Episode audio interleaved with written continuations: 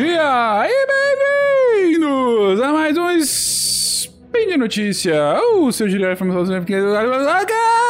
Sou Vencas e hoje, dia 26 Elian ou 11 de agosto. Faremos uma pequena discussão sobre o Inflation Reduction Act, ou a política de redução de inflação, a lei de redução de inflação que o governo americano acaba de passar no Senado nesse último domingo. E um pouquinho sobre uh, o impacto de políticas de meio ambiente vis-à-vis -vis inflação. Speed Notícias.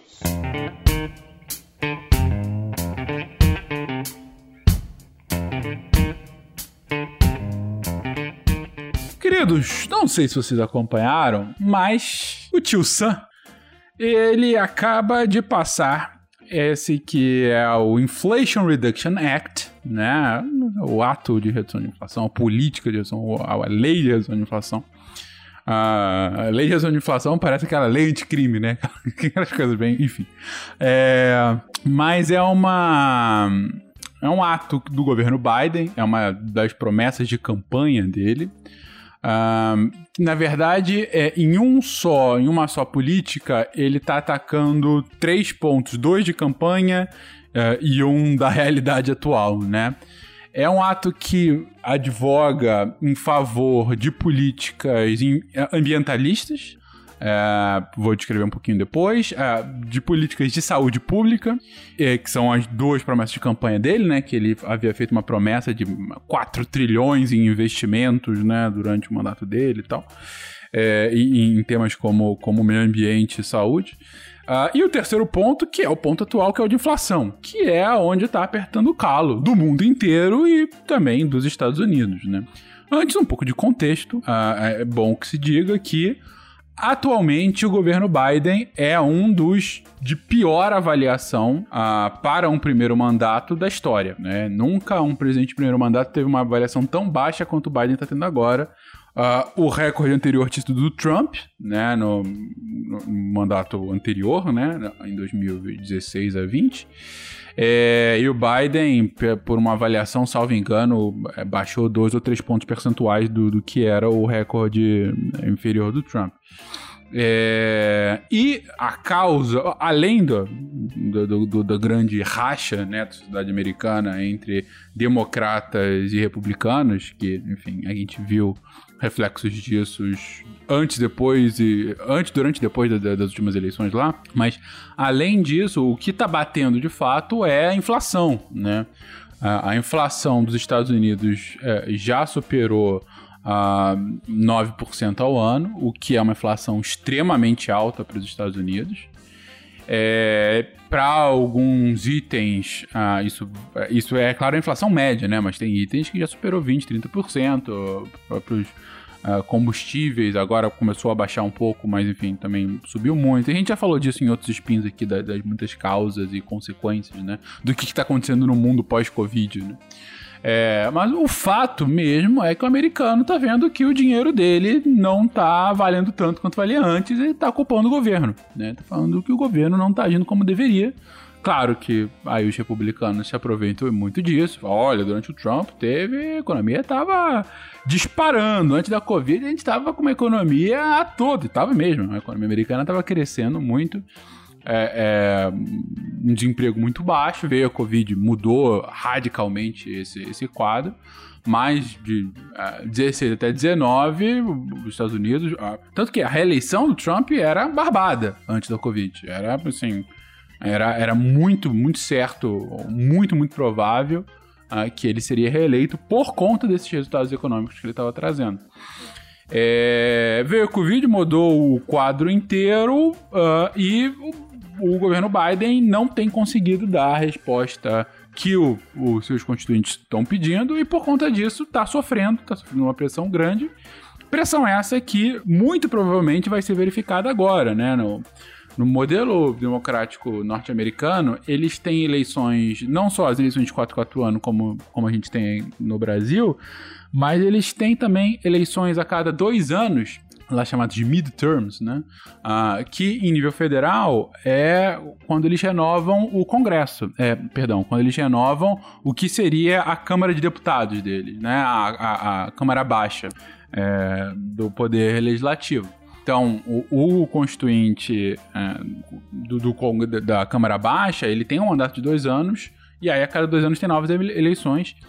E os midterms acabam sendo um grande uh, termômetro para como que o governo atual, que acabou de, de ser eleito né, nas últimas eleições gerais, tá indo. Tá, é, se é um governo que está indo bem, os midterms tentam, é, é, tendem a confirmar essa bo esse bom desempenho, fazendo com que o partido do governante atual tenha maioria, ou aumente sua maioria, ou conquiste uma maioria que não, não conquistou antes e tal. Agora, se tá indo mal, o, o, o, quem tá indo votar vai punir né, o partido e fazendo com que ele perca preponderância. Né? No caso atual, o governo Biden ele tem controle das duas casas, é um controle pleno da Câmara Baixa e um controle parcial do Senado, né? Parcial porque é 50-50, né? são Uh, são 100 senadores né, nos Estados Unidos. Então, ele está literalmente 50-50 entre é, é, é, democratas e que votam com democratas, né? Que tem, algum, tem um ou dois independentes, mas que tendem a votar mais com democratas, e 50 republicanos. E no caso de empate, o vice-presidente desempata, então eles acabam passando, né? Se, se os democratas conseguem passar, conseguem acordar entre si, eles conseguem passar porque tem uma voto de Minerva. Ou seja, os democratas, nesses primeiros dois anos do governo Biden, têm o controle das duas casas, logo eles conseguem passar as legislações que são importantes para eles, sem, sem ter que ceder tanto aos republicanos, né? Ou enfim, ou, ou sem ter os republicanos só falando não para qualquer coisa e eles não conseguem governar. Uh, e isso pode mudar agora com os midterms, e não só pode, como a tendência atual é que vá mudar. É, não se sabe se eles ainda vão, se eles vão perder o controle das duas casas ou somente de uma. É, a, a, Câmara Baixa é quase certo que eles percam o controle, o Senado é muito provável também. E mais uma vez, isso é um reflexo do que está acontecendo na política americana agora. E aí, o governo Biden, depois de muita negociação interna é, entre os democratas, conseguiu passar esse, esse ato, né? Essa, essa, nova, essa nova política deles. Que, como eu disse, ataca esses três pontos: questões ambientais, de saúde pública e a, a inflação, né? Então, o nome dela, né? O ato de, de redução de inflação.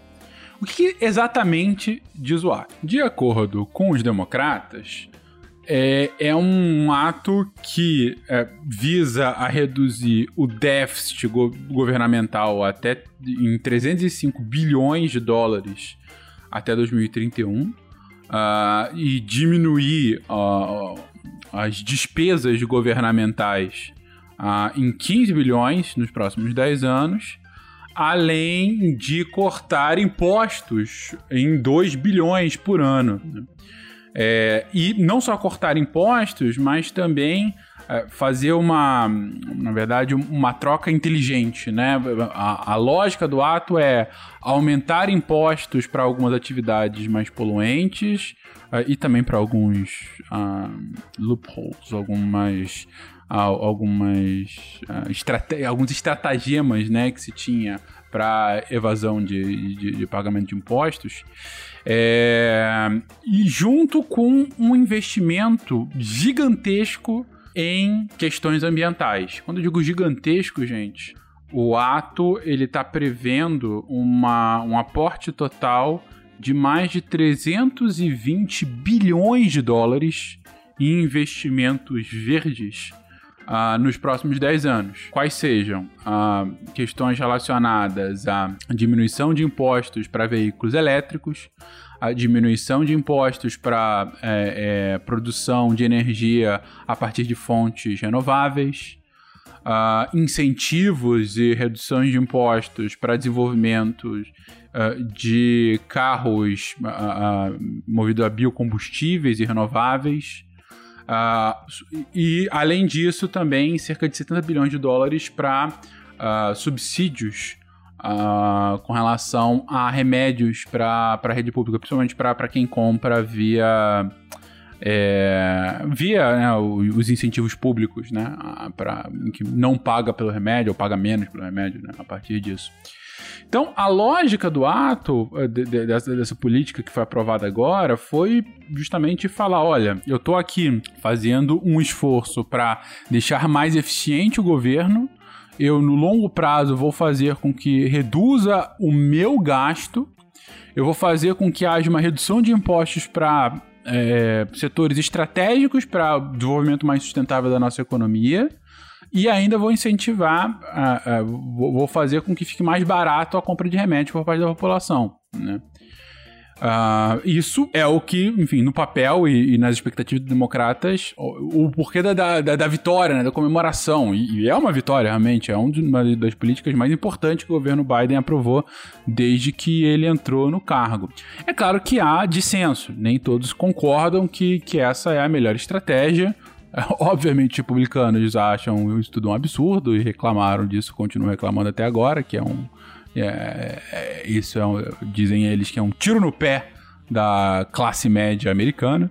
Uh, mas algumas análises de, de institutos não partidários é, mostram que é, discordam também da análise democrata, mostrando que não vem um impacto tão grande para a contenção de inflação no curto prazo a partir desse ato.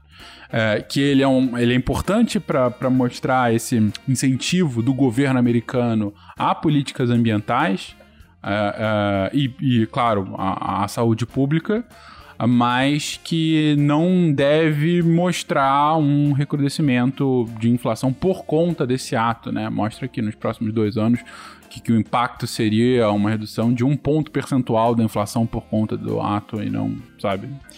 É, é, seria quase que desprezível. Né? É, é no curto prazo, no longo prazo teria algum efeito, mas não agora, não para é, essas eleições ou mesmo para uma tentativa de reeleição do Biden ou dos democratas em, em 2024. Bem. agora, além de eu trazer todas as informações, uma última discussão que eu queria colocar para vocês é uma não é uma discussão nova, mas é um ponto que tem entrado muito em voga, uh, em especial em países desenvolvidos, mas que também é, é pauta recorrente no Brasil, que é o quanto a população está disposta a pagar por políticas ambientais. Eu não vou ter tempo de discutir muito aqui sobre esse tema, porque é um tema muito, muito grande. Talvez valha, inclusive, um sidecast que a gente aprofunde mais sobre economia ambiental ou uma outra abordagem, qual, qual é o impacto econômico de políticas ambientais, seria melhor colocado assim. É, mas o que a gente tem visto é que, pela pauta ambiental estar paulatinamente sendo abraçada por governos mais à esquerda, e não estou falando que os democratas são um governo de esquerda, longe disso, é, mas são de fato um governo mais à esquerda do que os republicanos, né? É, mas, mas por conta dessa, da, da, pauta ambiental ter sido abraçada por governos mais esquerda, governos liberais, né, como os liberais aqui no Canadá, na Inglaterra, enfim, é, ou, ou, a esquerda brasileira que tende a se preocupar mais com o tema do que os partidos de, de centro de direita, né, enfim. Por, pela pauta é, ter sido abraçada mais por eles, é, a, a discussão política foi muito voltada para isso e, e, e a, vai haver um dissenso natural, né? Falando daqueles que acham que é o mais certo a fazer, daqueles que acham que é absolutamente errado. Então, foge, começa a fugir do aspecto somente técnico, né? Sobre ah, devemos atacar as causas da mudança do clima e começa a ser, mas será que existe mudança do clima? se vocês entendem o ponto, né? Quando a discussão ambiental deveria ser algo. Deveria, assim, muito no, no, dever ser de fato, mas, mas algo mais técnico. Assim, está acontecendo um monte de coisa ruim no mundo. Se a gente não fizer nada quanto a isso, nós sofreremos as consequências. É, acaba virando uma politização maior e aí inação e, e fake news e, e coisas do gênero, né? É, mas, a despeito disso tudo, há uma discussão mais importante, que muitas vezes esses debates levantam, e outras tantas não, que é muitas dos investimentos ambientais no curto prazo podem trazer é, consequências econômicas para a própria população. Vou dar um exemplo muito rápido, porque, enfim, o editor já tá aqui maluco. Ah, não, ele tá começando um assunto novo com 15 minutos de gravação, mas olha só. É, a gente viu agora, por exemplo, que a Alemanha, ela, nas últimas duas décadas, ela teve uma, uma mudança significativa da sua matriz energética. Era um país que uh, tinha no seu território e, e comprava de muitos países energia a partir uh, de fissão nuclear. É, e por conta de questões de segurança, mas principalmente de questões ambientais, decidiu não iremos mais usar energia nuclear na nossa matriz. E aí acabou indo para outros, uh, para outras fontes energéticas. Uh, algumas mais poluentes, na verdade todas tendem a ser mais poluentes porque são, não tem uma poluição de gás de efeito de estufa. Não vou entrar no mérito, mas o ponto é, de repente por uma questão ambiental, a Alemanha passou a ter uma dependência energética da Rússia. E aí veio agora a invasão russa à Ucrânia e aí todas as sanções, de repente a Alemanha ficou numa sinuca de bico. E aí veio uma discussão sobre, ok, mas então quer dizer que por conta de uma questão ambiental a gente agora está num momento de insegurança energética? É, algo similar aconteceu no Canadá. É, no Canadá você teve uma discussão gigantesca sobre é, a instalação de gasodutos, gasodutos para consumo do próprio país e gasodutos para exportação para os Estados Unidos, né? É, que não passaram por questões ambientais. E aí agora os, a oposição ao governo liberal tem falado muito, ok, vocês não passaram isso e agora a gente está perdendo uma oportunidade gigante de suprir uh, vários aliados nossos com energia que vem do Canadá por conta dessas preocupações ambientais. Então, por um lado, você tem uma preocupação ambiental é, pautada na realidade, que a gente está passando por uma mudança climática causada pelo homem, isso é inegável. É, a ciência afirma isso de forma é, clara, e quem nega é um negador da ciência. É, mas, por outro lado, a solução a isso passa por uma discussão política, necessariamente.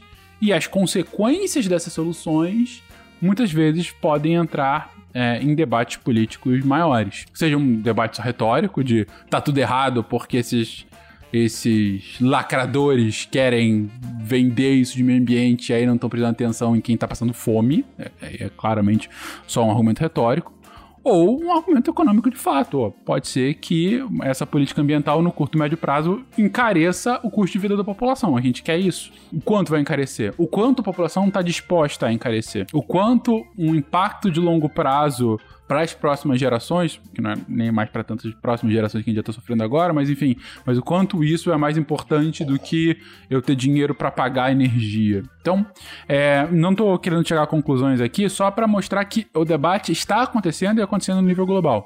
É, é muito bom quando ele acontece num, num nível argumentativo técnico maior, mas mesmo nesse nível rasteiro, somente de, de, de, de, fake news e de, acusações infundadas, ele, ele se pauta a partir dessa lógica que eu estou colocando aqui agora. Né? Não é algo novo, mas é algo que é, voltou, tem voltado muito, muito forte, porque no momento que a gente entra em crise econômica, quando tá com muito dinheiro no mundo, as pessoas questionam menos quando se investe muito em muita coisa. Porque tá com muito dinheiro, tudo bem, tá investindo em muita coisa. Agora, quando o dinheiro começa a escassear, opa, mas é isso que é a nossa prioridade? Prioridade. É, o debate passa muito por prioridade. A prioridade é, é, é salvar o mundo nas gerações futuras ou é fazer com que os preços fiquem mais baratos na geração atual. Será que é um debate realmente de ganha-perde ou será que a gente consegue chegar no meio termo de ganha-ganha? Não chegarei a uma resposta agora porque já estou chegando a 20 minutos e vejo o desespero do meu editor, mas veja a sua alegria de estar aqui acompanhando mais um dia o Spin de Notícias. Se você gosta desse programa e quer falar conosco, entre em contato via contato.com.br ou deixa aí seu comentário no post desse episódio ou manda um beijo pra gente em algum lugar. Porque gostamos de beijos, gostamos do amor de vocês. E eu mando agora o meu amor para você. Um beijo e até amanhã. Tchau, tchau.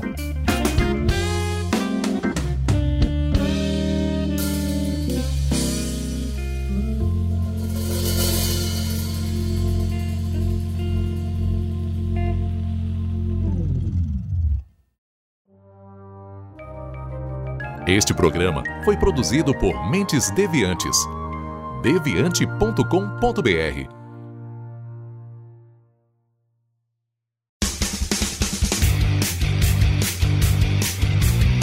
Cortes, edição de podcast.